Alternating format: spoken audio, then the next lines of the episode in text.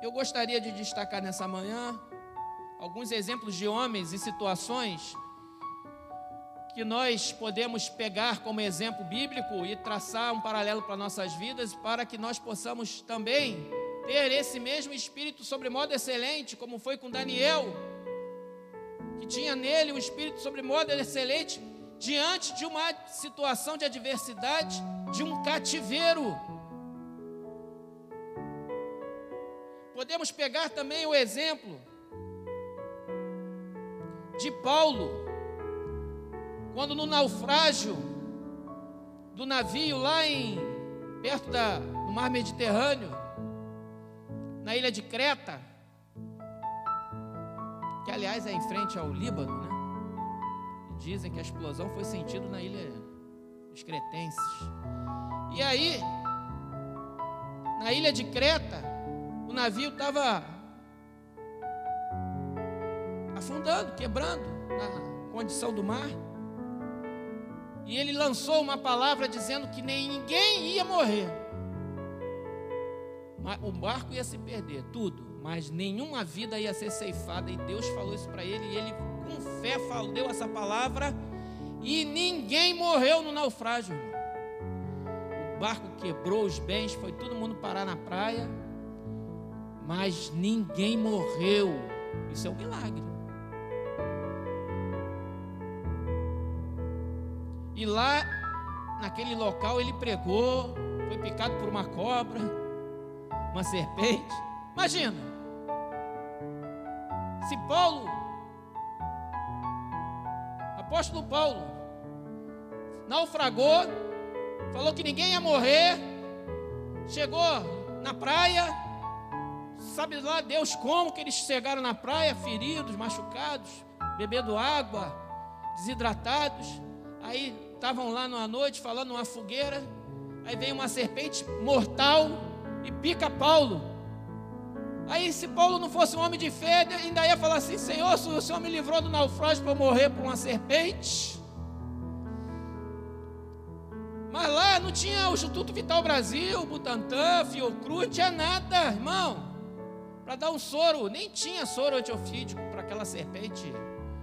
Paulo foi picado depois de ter sobrevivido ao naufrágio. A situação é essa. Que coisa, rapaz. Mas era para a glória de Deus. E ele não morreu. E os homens se, se atemorizaram, achavam até que ele era uma divindade. Os acharam que Paulo, os cretenses, acharam que ele era algum tipo de divindade por ter sobrevivido, queriam adorá-lo. E aí ele acaba com aquele papo e prega a Jesus de Nazaré, o Senhor. Olha a visão desse homem, irmão. Que cabe, mas ele foi sempre assim? Não. Muito pelo contrário. Saulo, era o seu nome antigo, perseguia os cristãos.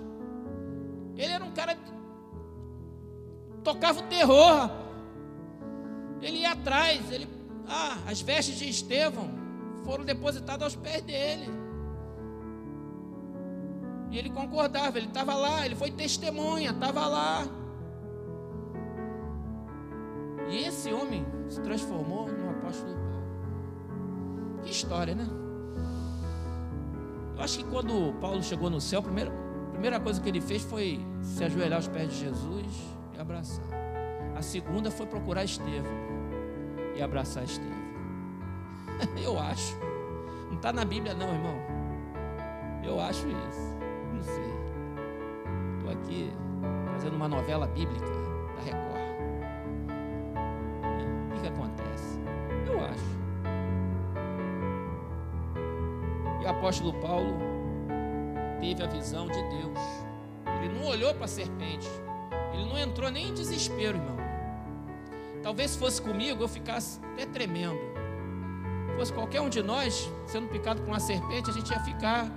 Ai, meu, ia morrer de, de, de outra coisa, né? Não ser a serpente, ia morrer de, de nervoso. Mas tinha um, um Espírito de Deus estava tão presente na vida dele, ele estava tão despojado das coisas do mundo que ele, que viesse para ele, ele estava dando glória. Mas vamos ler a Bíblia, né, irmão? Sem Bíblia não tem pregação. Falar é bom, mas sem Bíblia não tem pregação. Então, Números 13. Vamos falar um pouquinho do relatório dos espias também. Dentro desse contexto, Números capítulo 13, versículo versículo 1 mesmo, né? Para contextualizar. Números 13,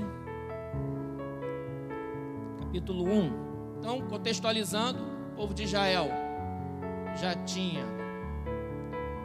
saído do Egito, as dez pragas, a perseguição dos egípcios, o mar vermelho se abriu, eles passaram, Deus deu a palavra, as tábuas do manto dos mandamentos, aí teve uma confusão lá, criaram lá, fizeram lá um, um ídolo de ouro, Deus julgou, santificaram, foram, avançaram e rapidamente venceram alguns inimigos e estiveram ali diante da entrada da terra prometida. A terra prometida era para ser uma conquista muito mais rápida do que foi, mas este fato mudou o tempo da promessa. A promessa que era para acontecer para aquela geração foi adiada para a próxima, por causa da falta de fé, mesmo diante de tantos milagres que eles testemunharam a olhos vistos. Foram os pés desses homens que passaram a seco pelo mar vermelho. Então, o que Deus fez aqui, ah, Deus puniu severamente, irmãos. Deus faz grandes coisas na nossa vida, aí depois de uma situação você. Nós somos assim, eu me incluo. Deus já fez grandes coisas na minha vida. Grandes, irmão, livramentos, situações, bênçãos. Deus, hoje eu faço uma. Olho para trás, né? Faço aquela túnel do tempo, Marcelo. Fiz 50 anos agora, então a gente sempre faz um túnel do tempo, né? Nessa fase da vida, olha, que provavelmente eu já vivi mais da metade, né, irmão? Pela estatística, eu já vivi mais da metade. Então, a gente olha um pouquinho e vê, rapaz, naquele tempo. Aí, aí, quando você olha, você, rapaz, como é que Deus está no controle, né? Quando a gente olha big picture, né, como diz o americano, a gente olha a nossa caminhada de vida e quando Deus entrou na caminhada e como que Deus, aí você vê, rapaz, como é que Deus conduziu tudo. Tudo, até Sabe, Deus, ele, ele tem um tempo e um modo para todas as coisas. E esses homens, irmão, viveram coisas que nós nunca vivemos. Imagina, irmão, um exército egípcio, que era o maior exército, temido, poderoso, faraó, vindo com tudo, fora as dez pragas, hein? O livramento das dez pragas também Cada coisa que, meu Deus. Depois o mar abre e você passa a pé seco. Quando o inimigo vem atrás de você, o mar fecha. Mas mesmo assim, teve incredulidade. E a incredulidade é contagiosa, irmão. A palavra ruim é contagiosa. Ela é pior do que o Covid-19 é pior que o coronavírus. Incredulidade, falta de fé, uma palavra errada, uma doutrina errada, pode ser mais contagioso ou contagiosa do que um coronavírus. Por isso que os pastores estão muito ligados ao que circula hoje. E hoje as coisas circulam muito rápido. É basta um WhatsApp, basta um Facebook, basta para uma coisa. Aí, se a pessoa compartilha, compartilha, compartilha aquilo ali, parece que é uma verdade porque foi compartilhado, não quer dizer nada. tem uma aparência de sabedoria lindo, mas por trás tem um rabinho assim, ó, de serpente. E quem é espiritual discerne, quem não é embarca. E aqui aconteceu isso. Aconteceu. Vamos ler um pouquinho, vamos lá para a Bíblia. Disse o Senhor a Moisés: Envia homens que espiem a terra de Canaã, que hei de dar aos filhos de Israel. Olha, Deus já tinha falado que vai dar, já era promessa para Abraão. E ele falou de novo: que hei de dar aos filhos de Israel. Alguma dúvida? Não, Senhor, os militares. Mas Deus mandou espiar, porque faz parte do processo de guerra você atuar na área de inteligência. Espia, por isso a palavra espião vem de espia. O espião, o que, que ele faz? Ele olha, ele verifica que, que o cara, quais são os fatores de força e fraqueza do teu inimigo que tu vai enfrentar para tu traçar a tua estratégia, a tua tática. Se tu vai, quando vai, em que momento, como, para você ser efetivo e ter garantia de, de sucesso maior. Mas existe por trás disso uma palavra de Deus. pode se basear só no que teu olho vê. Você tem que crer que vai dar certo. Você tem que acreditar. Ah, pastor, eu estou infeliz no meu casamento. A menina ou o rapaz. Aí o modelo do mundo hoje é casa separa, separa a casa, nem casa. E isso vai entrando como uma coisa natural e não é natural. Não é normal. Diante de Deus eu falo, não, que a mulher não se separe do seu marido, nem o marido deixe sua mulher. Vocês podem passar por dificuldade. Fiquem firmes na fé. Deus tem um plano para você. Menino, menina, marido, mulher, esposo, esposa. Não desista do plano de Deus para você. Não cai nessa conversa fiada do diabo. Deus é maior. Que eu de dar de cada tribo de seus pais enviareis um homem sendo cada qual príncipe entre eles, escolhidos, escolhido um representante de cada tribo. Príncipes, ou seja, as pessoas têm legitimidade representativa diante daquela tribo, que tem autoridade sobre um homem que vai falar para aquela tribo e a tribo vai parar para ouvir. Enviou Moisés do deserto de Parã, segundo o mandado do Senhor. Todos aqueles homens eram cabeças dos filhos de Israel, irmão. Não era qualquer gente, não. Era cabeça, era líder. E Deus deu nome, hein? Botou o nomezinho de todos eles na, na lista. São este seu nome, da tribo de Ruben, Samua, filho de Zacur. Da tribo de Simeão, Safate, filho de Ori.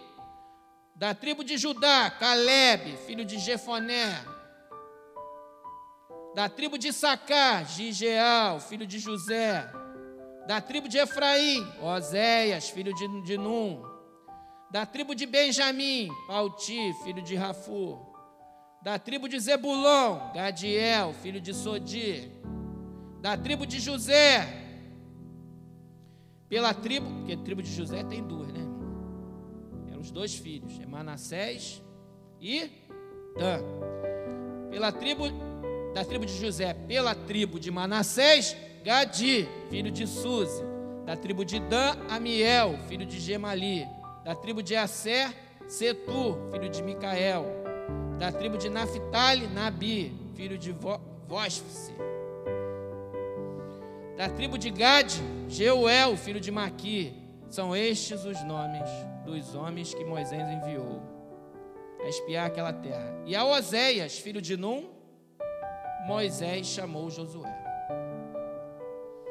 Josué já estava lá com ele. Mano, Josué também vai. E foram. Então, eles começaram a espiar a terra, né, irmão? E foi um tempo longo, foram 40 dias que eles ficaram espiando a terra. Saíram, uma missão. Subir o Negueb, que é o deserto, penetrar nas montanhas, ver de a terra, qual tal é, e o povo que nela habita, se é forte ou fraco, são poucos, se são muitos. Essas informações são importantes para uma campanha militar. E qual é a terra que habita, se boa ou má, para já ir mapeando. Se a terra dá fruto, se não dá, se é seco, tipo de fruto dá. E quais são as cidades que, que habita, se é em arraial, se é em fortaleza. Se for uma fortaleza, tem que ter uma preparação. Se for um arraial, é outra. Também qual é a terra, se é fértil ou estéril. Informações de natureza agrícola. Planejamento se nela há matas ou não, florestas, matas. Tem de ânimo e trazei do fruto da terra. Eram aqueles dias os dias das primícias das uvas. Então estava no tempo da uva, das primícias, dos primeiros frutos. Aí eles foram, subiram, espiaram a terra desde o deserto de Zin até Reob, a entrada de Amate, subiram pelo Negueb, vieram até Hebron. Estavam ali Aimã, Cesar e Talmai, filhos de Anak, Hebron foi edificada sete anos antes de Zoan, no Egito, então é uma cidade antiga. Versículo 23. Depois vieram até o vale de Escol e dali cortaram um ramo de vide com um cacho de uvas, irmão, o qual trouxeram dois homens numa vara. Imagina o cacho de uva, que uva era essa? Então, imagina, irmão, dois homens fortes, brabo daquela época, cara grosso, carregando caixa, aquele cacho, rapaz, que coisa linda. E além disso, ainda trouxeram romães e figos. Tem muita romã naquela, na, naquela região. E figos. Esse lugar se chamou Vale de Escol por causa do cacho que ali cortaram os filhos de Israel. Que coisa linda, irmão. Aí eles voltaram. Cabo de 40 dias, voltaram a espiar a terra e foram para Moisés e Arão na congregação dos filhos de Israel no deserto de Parã, Cádiz.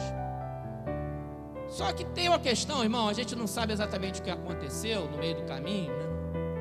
Porque a incredulidade é contagiosa, irmão. Eu não sei de quem começou essa história de esses caras, esses anaquins são muito grandes. Rapaz, não dá para encarar esses homens lá não. E não sei o que. Medo é contagioso, cara começa a esquecer que atravessou o mar vermelho, que Deus botou o fogo para segurar os egípcios, a coluna. Começa a esquecer e começa a olhar com o olho humano e esquece do poder de Deus. Nós somos assim também, irmão. A gente esquece e começamos a pensar que Deus não está mais conosco Aí aquilo vai contagiando, um fala para outro, fala para outro, fala para outro. Eles estavam ali, né, caminhando. E aí, o cara que é incrédulo, ele fala para o outro incrédulo, mas ele, ele não fala para Ele fala talvez uma vez para. Alguém deve ter chegado para Caleb e falou uma vez: Rapaz, esses anaquins são grandes. Caleb, cala essa tua boca, rapaz. Ih, grande, mané, maior é Deus. Aí o cara já, opa, tomou logo um tranco. Não vou falar mais com Caleb, porque não cola com ele. Chega para Josué e falou assim: E o negócio não vai dar certo, não, rapaz. Sei o que. Josué, rapaz, não vai dar certo, Deus é conosco. Ih, já deu certo. Já deu. Ih, Josué também. Ih, Josué, cheio de, cheio de fé, rapaz. Cara, chato. Aí pararam de falar com ele. Aí ficaram lá os dez, no meio do caminho. Tudo combinado já. Quando chegaram diante de Moisés, não, já vieram eles com parecer pronto. E pegaram até de surpresa, meio de surpresa, vamos dizer assim, Josué e Caleb. Não estou entendendo nada. Esses caras estão falando aqui, rapaz. Aí chegaram lá, tudo meio combinado. Para mim, esse papo deles já estava combinado. Na minha cabeça, pastor Roberto, esse papo de incredulidade dos dez já estava azeitado lá por eles. Josué e Caleb foram meio que pegos de surpresa. Que história é essa? Aí deram-lhe conta a eles e a toda a congregação, porque reuniu o povo, imagina. Eles devem ter feito uma baita de uma reunião, uma assembleia, para ouvir o relato dos espias, né? Era um grande evento, irmão. Os espias voltaram, toca o sino, é, voltaram, trouxeram, vamos ouvir o que eles têm a dizer. Reúne o povo inteiro, todo mundo. E aí, e aí, e aí, e aí, e aí? Imagina o eventão que foi esse negócio. E deram-lhe contas a toda a congregação, mostrando-lhe o fruto da terra. Relataram a Moisés e disseram: Fomos à terra que nos enviaste. Verdadeiramente mana leite e mel. Este é o fruto dela. Aí vem o povo, porém, aí vem, começa a vir o porém, irmão. Uma coisa é você avisar, olha, eles têm homens fortes, mas Deus é conosco. Nós vamos precisar guerrear, em algumas cidades é mais fraco, outra é mais forte, mas Deus é conosco. Nós podemos. Tem essa situação, essa, mas Deus é conosco. Eles, eles ultrapassaram o limite da missão que foi dada a ele. A decisão não cabia aos espias, os espias tinham que apenas relatar os fatos e não emitir opinião sobre decisão do que ou não fazer. Eles ultrapassaram a competência deles e invadiram a competência de Moisés. E desafiaram a autoridade de Moisés e desafiaram a palavra de Deus esse foi o maior pecado deles. Eles poderiam até ficar meio assim, mas olha, nós encontramos isso, isso e isso. Deus é poderoso. Amém, acabou. Não emita opinião além daquilo que tu foi chamado. Pode emitir diretamente para mas diante do povo, diante da congregação. Desafiou a autoridade de Moisés, desafiou a decisão, desafiou. Eles invadiram, saíram, olha o que eles fizeram. O povo, porém, que habita nessa terra, e fizeram com artimanha, hein? Eles foram assim. Primeiro deram a boa notícia. Ah, aí vem a. O povo, porém, que habita nessa terra é poderoso. E as cidades muito grandes e fortificadas. Também vimos ali os filhos de Anak. Os, granda, os grandões, né? Os gigantes. Os amalequitas habitam na terra de Negueb. Os heteus, os jebuseus, os amorreus habitam na montanha. Os cananeus habitam ao pé do mar e pela ribeira do Jordão. Então Caleb fez calar o povo perante Moisés e disse. Aí Caleb começou a perceber: que narrativa é essa que eles estão criando aqui? Que maneira é essa de relatar os fatos? Tudo bem, tem aí, mas os caras estão aumentando um pouquinho. Peraí, como assim? Eu estava lá também, rapaz. Aí ele percebeu que a narrativa da má notícia tinha um intuito de deixar o povo aterrorizado e atemorizado ao ponto de não cumprir a missão e não avançar. Isso acontece hoje na pandemia também, tem muito exagero. Não que o vírus não mate, não, lógico.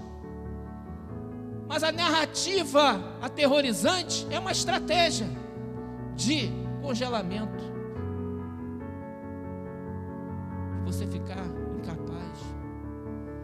isso aí Jesus tem poder. Aí Caleb plotou o negócio, falou assim, ó.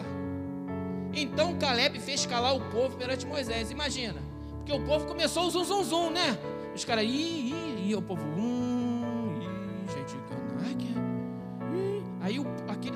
mensagem começou a criar um zum zum zum no meio de toda a congregação. Aí Caleb fez calar o povo.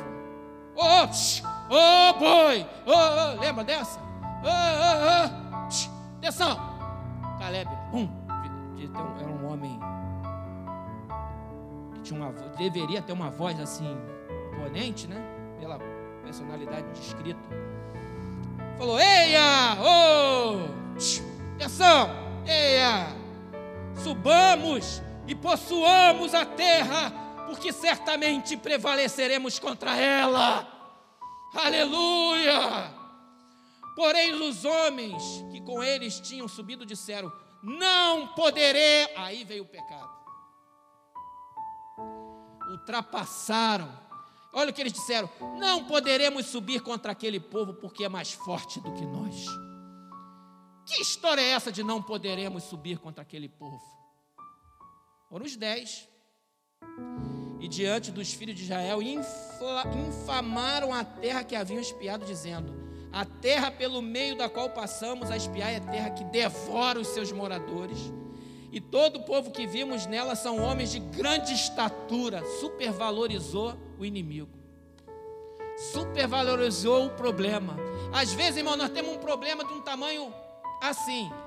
A gente às vezes amplifica o problema, faz uma tempestade no copo d'água, ou transforma o problema numa dimensão impossível de superar.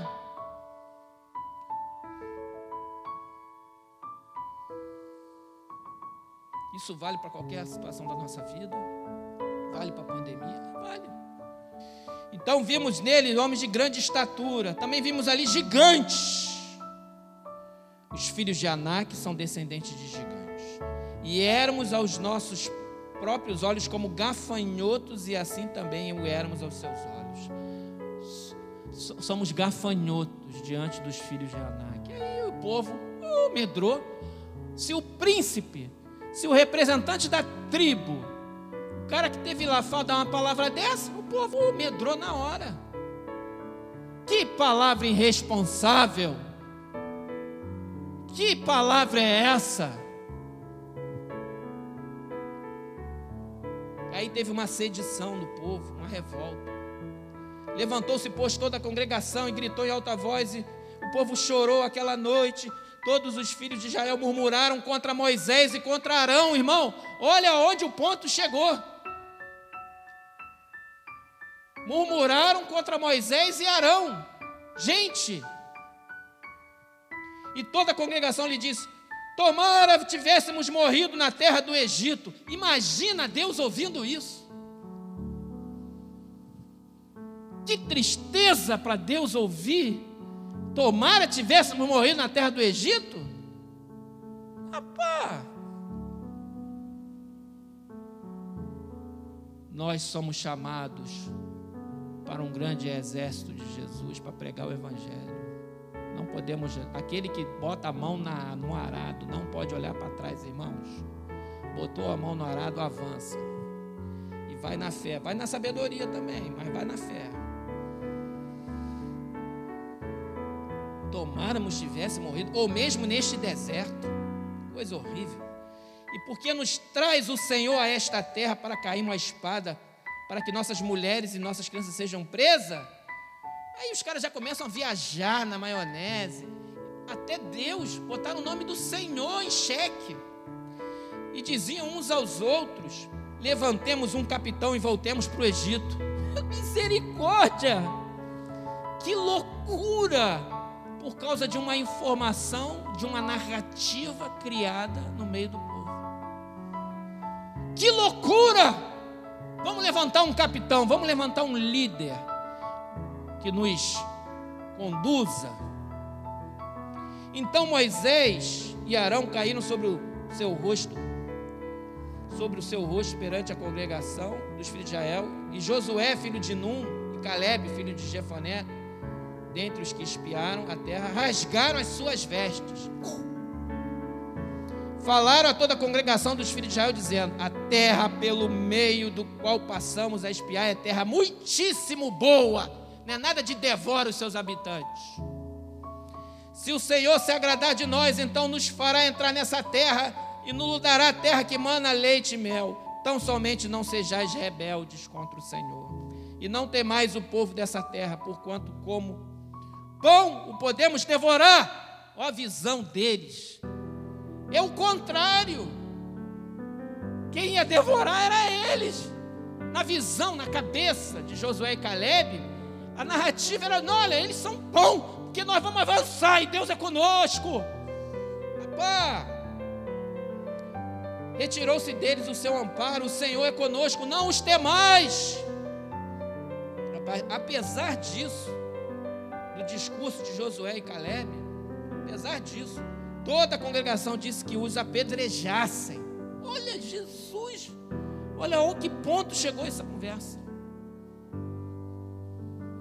Porém, a glória do Senhor apareceu na tenda da congregação a todos os filhos de Israel. Disse o Senhor a Moisés, na hora, pum, a glória do Senhor. Até quando me provocará este povo e até quando não crerá em mim, a despeito de todos os sinais que fiz no meio deles? Com pestilência os ferirei e o deserdarei, e farei de ti povo maior e mais forte do que este. Aí Moisés, olha o amor de Deus em Moisés. Deus falou: Deus sabe o que Deus ia fazer? Ia ceifar todo mundo e pegar Moisés e fazer um povo novo, igual fez com, com lá atrás no dilúvio, com Noé. Ele ia fazer tudo do zero, ia zerar. Deus ia zerar o povo. Vamos recomeçar de novo. Aí Moisés, não. Respondeu Moisés ao Senhor: Os egípcios não somente ouviram o que tu com força fizeste subir. Aí Moisés vai falando, Deus orou e Deus atendeu. Mas Deus deu uma palavra. Tão certo, lá no versículo 21. Tornou-lhe o Senhor, segundo a tua palavra, eu lhe perdoei.